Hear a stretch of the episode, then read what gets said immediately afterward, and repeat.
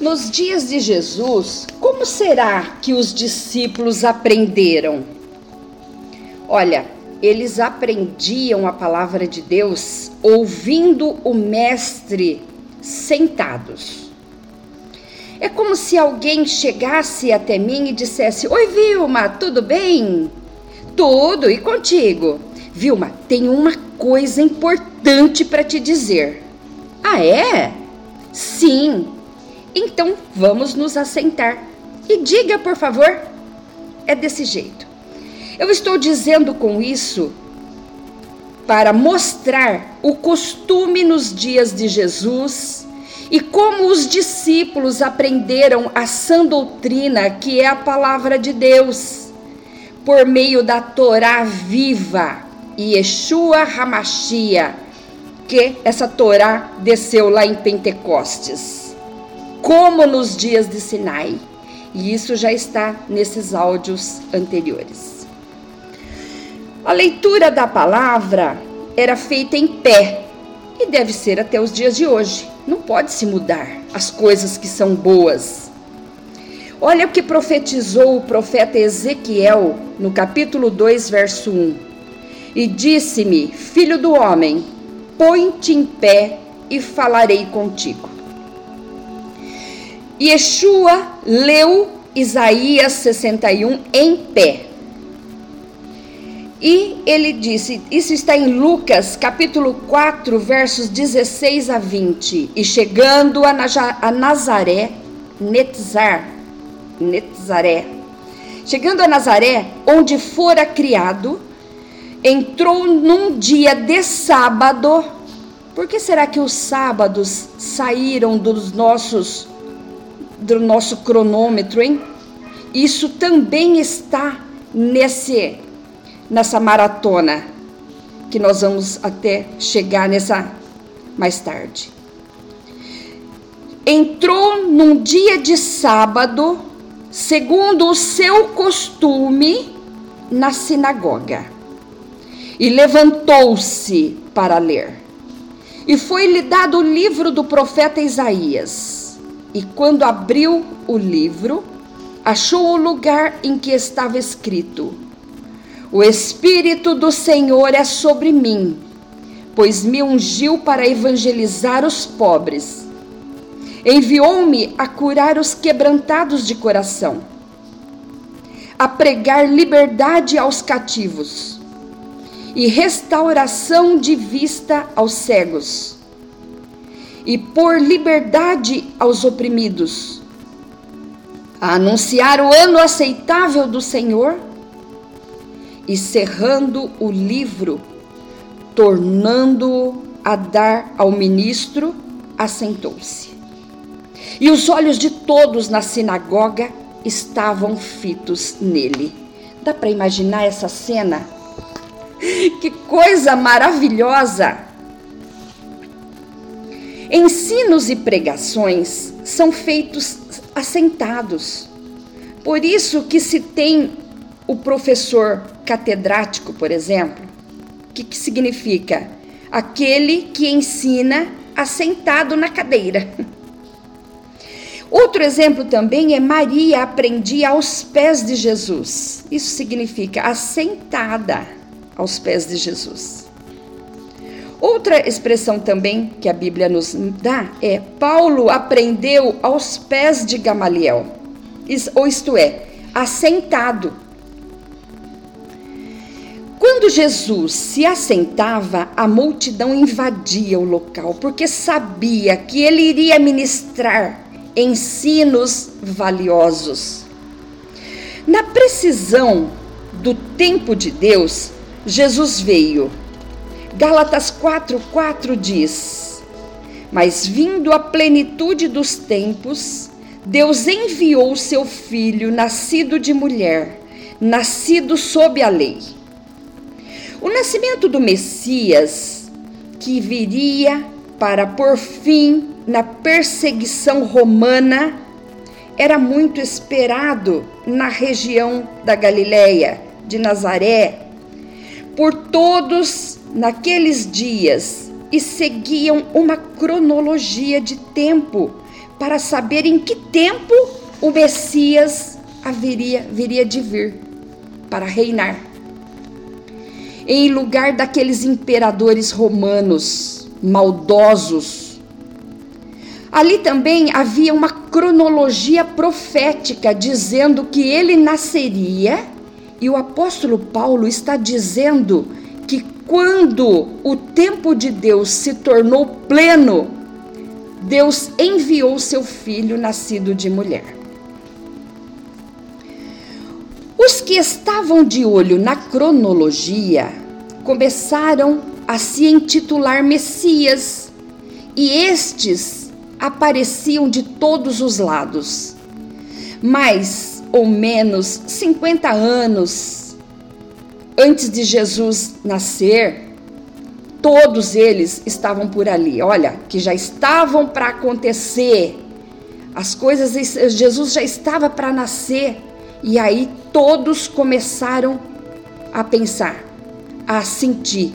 Bom, eu vou me intitular o Messias. Eu sou o Messias. Eu sou o Messias. E até durante 50 anos mais ou menos depois, até durante o ministério de Jesus, quero dizer, Muitos se intitulavam Messias, muitos se intitulavam Jesus da época. É fácil saber por quê. Olha, quando a mídia enche os espaços com candidatos de eleição, é porque está às vésperas a eleição. Porque eles querem ser candidatos. Então a mídia já começa a anunciá-los. Opa! Então, se estavam aparecendo candidatos a Messias, era porque estava na época de seu nascimento. Daniel capítulo 9, verso 25 diz: Sabe e entende, desde a saída da ordem para restaurar e para edificar a Jerusalém até ao Messias, o príncipe, haverá sete semanas e setenta e duas e sessenta e duas semanas. As ruas e o muro se reedificarão, mas em tempos angustiosos. Isso está profetizando o nascimento do Messias. A nação de Israel é como a oliveira que cresce e se alarga. Quando se tem a certeza de que ela está morta por sua velhice e oca por dentro, do tronco nasce o renovo, galhos vivos e tenros, e da sua raiz, Netzer, nascem os rebentos. E tudo isso para dizer: olha, Estou mais viva do que nunca. Nazareno vem da raiz hebraica netzer, netzer.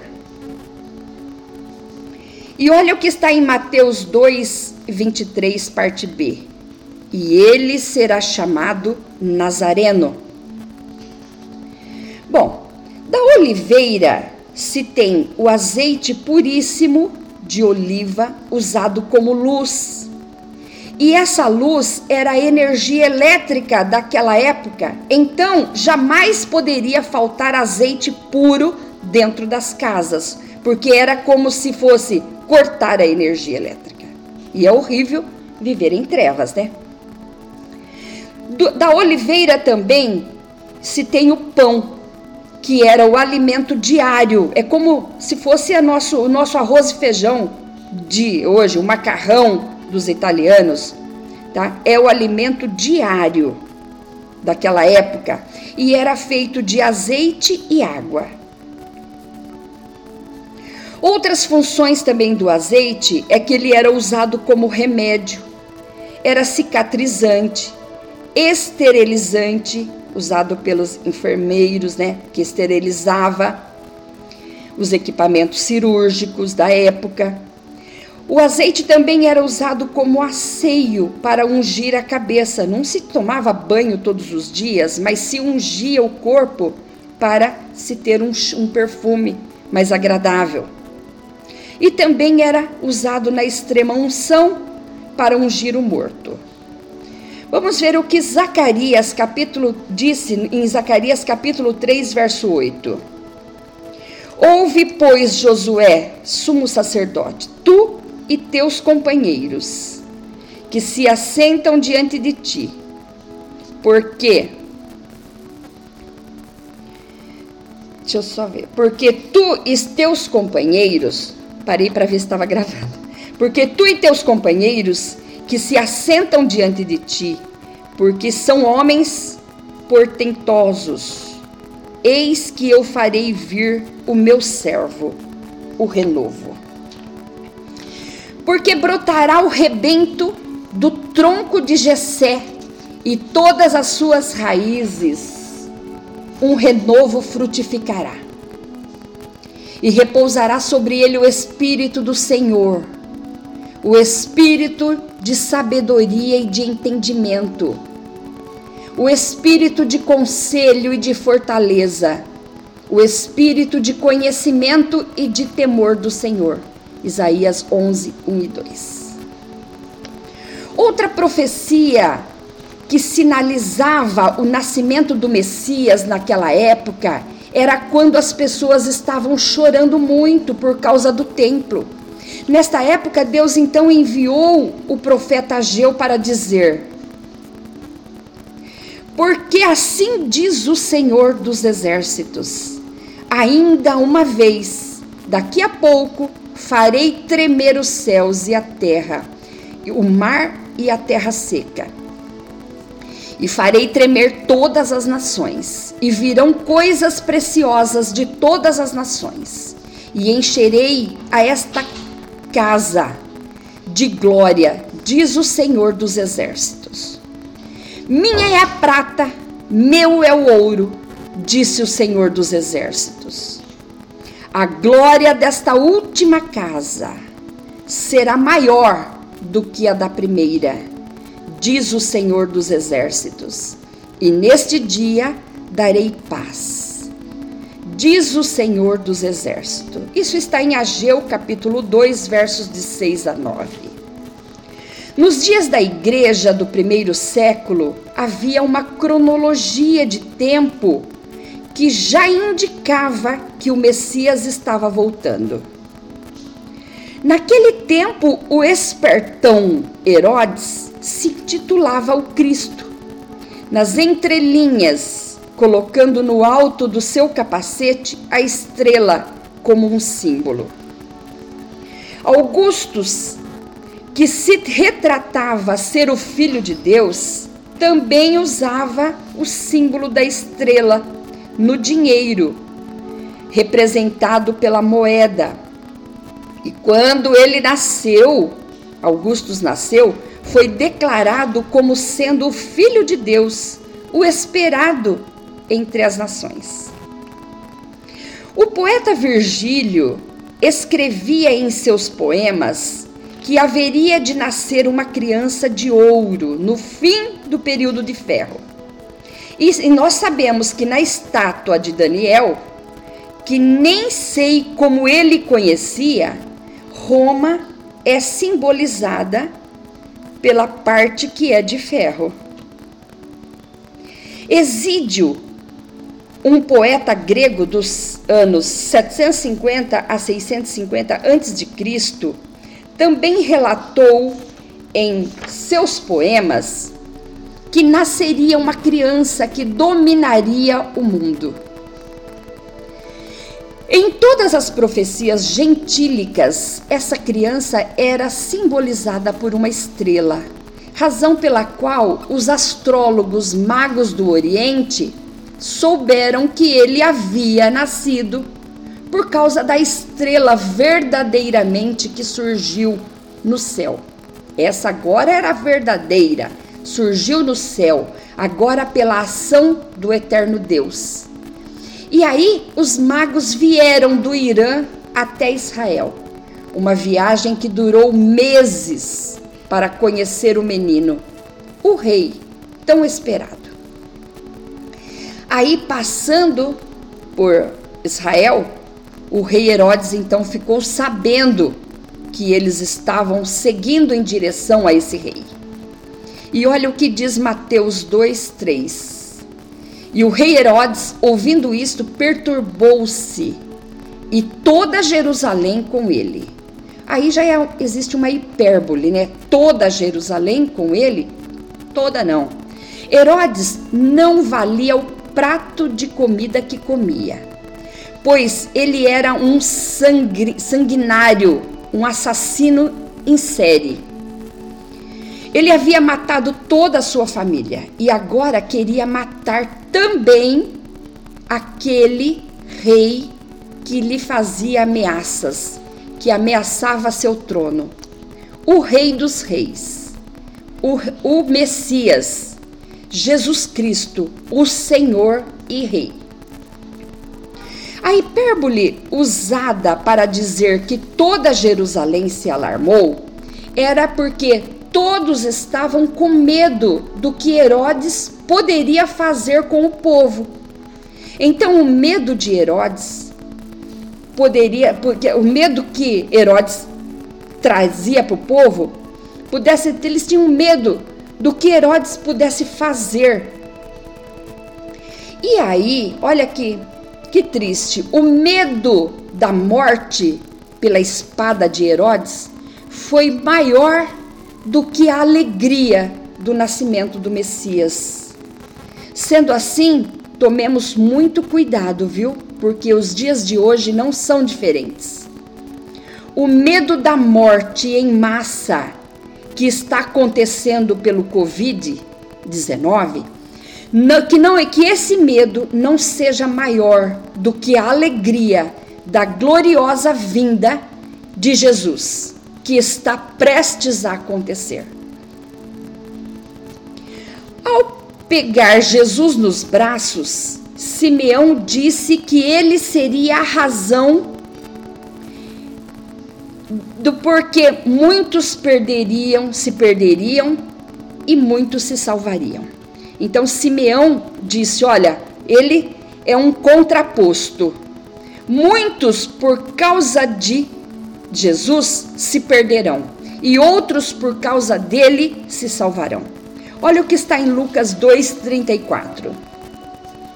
E Simeão os abençoou e disse a Maria, sua mãe: Eis que este é posto para queda e elevação de muitos em Israel, e para sinal que é contraditado. Ali estava a luz, João disse em, em João capítulo 1, verso 9: ali estava a luz verdadeira, que ilumina a todo o homem que vem ao mundo. Então você vê que ela não ilumina apenas os judeus, mas ilumina a todo o homem que vem ao mundo. Então, não eram só os judeus que tinham a revelação de que o Filho de Deus viria ao mundo para iluminar, ensinar e reinar com justiça. Jesus é a Torá viva que desceu do céu e no dia da entrega da Torá no Monte Sinai, havia ali muitos vulgos, aqueles estrangeiros que vieram no meio do povo e Deus deixou.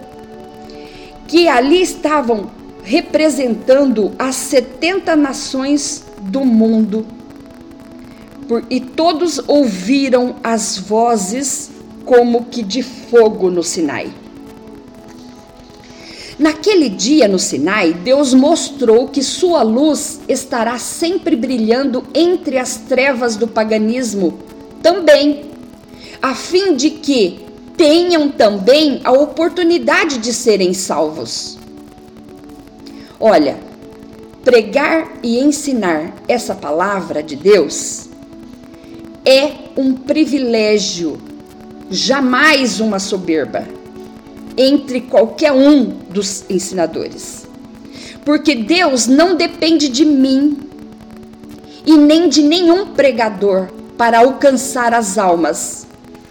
Então, a Ele eu me rendo, presto o meu serviço, que estou prestando agora, com muita humildade, porque dele e para ele são todas as coisas, todas as glórias, todos os louvores e todas as palmas. Como discípulos que somos de Jesus, temos o privilégio e o dever de pregar. Mas já sabemos que ele não depende de nós, porque se nós nos calarmos, ele levanta as pedras para clamarem. Ele mesmo disse isso. Lucas 19, 39 e 40. E disseram-lhe, e entre a multidão, algum dos fariseus: Mestre, repreende os teus discípulos. Respondendo ele, disse-lhes: Digo-vos que, se estes se calarem, as próprias pedras clamarão. Seria muito injusto da parte de Deus contar só para os judeus que seu filho, a Torá viva, iria descer, tabernacular e nos ensinar. Essa é a pregação acerca do Salvador do mundo que Deus fez para todos os povos, tribos e nações. É o que está escrito aí em João, capítulo em João capítulo 1 e verso 9. E João disse mais: Ainda tenho outras ovelhas, João 10, 16.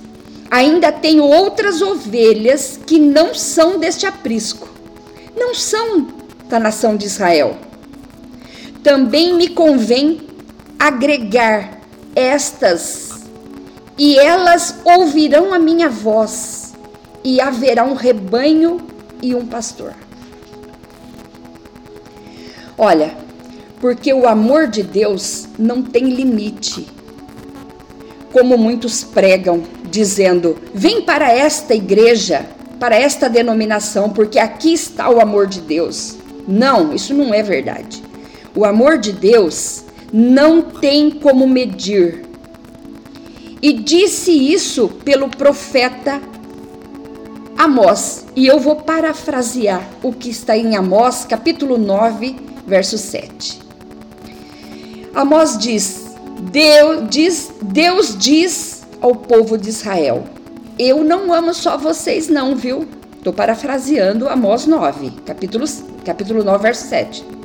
Eu não amo só vocês, não, viu? Não trouxe vocês da terra do Egito também? Não, não trouxe só vocês da terra do Egito, não, viu? Trouxe também muitos vulgos estrangeiros. E eles eram filisteus da ilha, de, da ilha de Creta, e amareus, e os ama, arameus da ilha de Kir.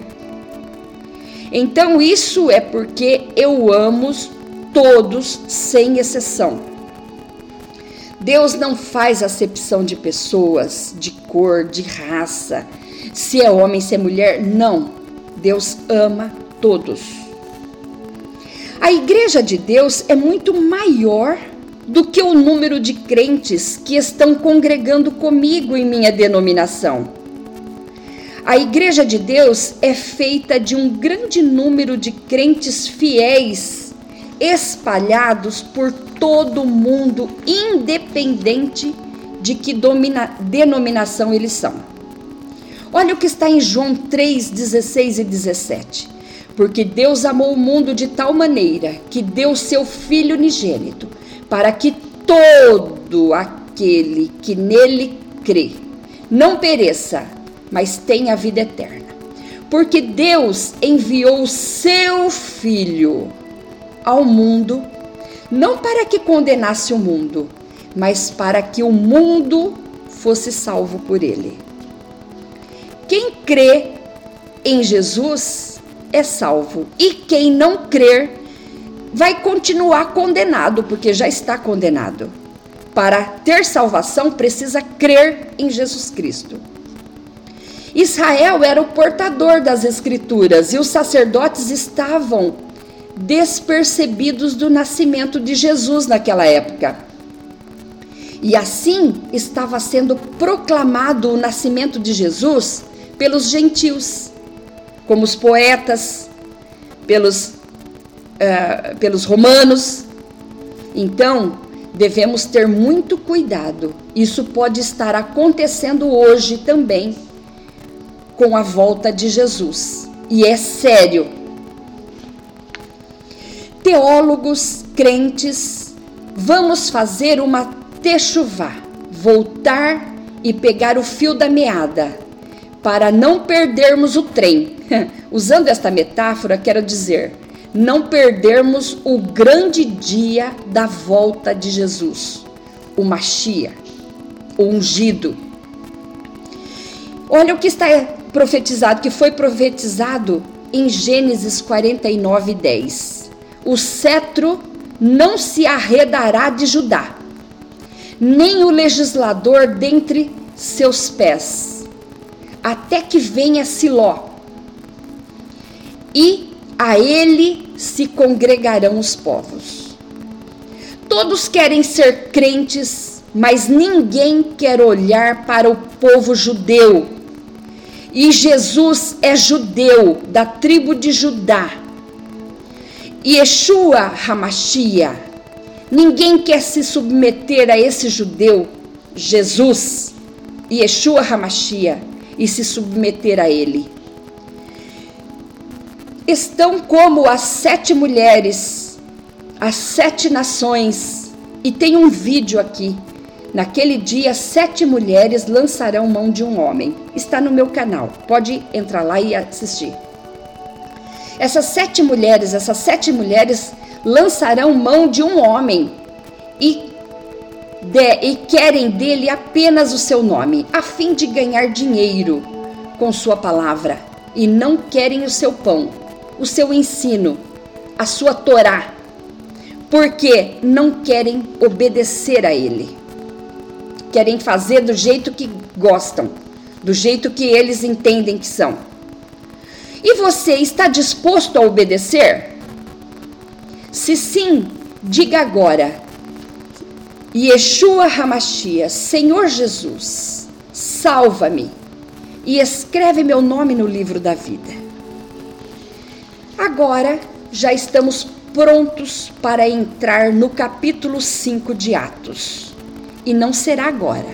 Eu vou fazer isso em outro vídeo. Que Deus abençoe a sua vida e até o próximo vídeo.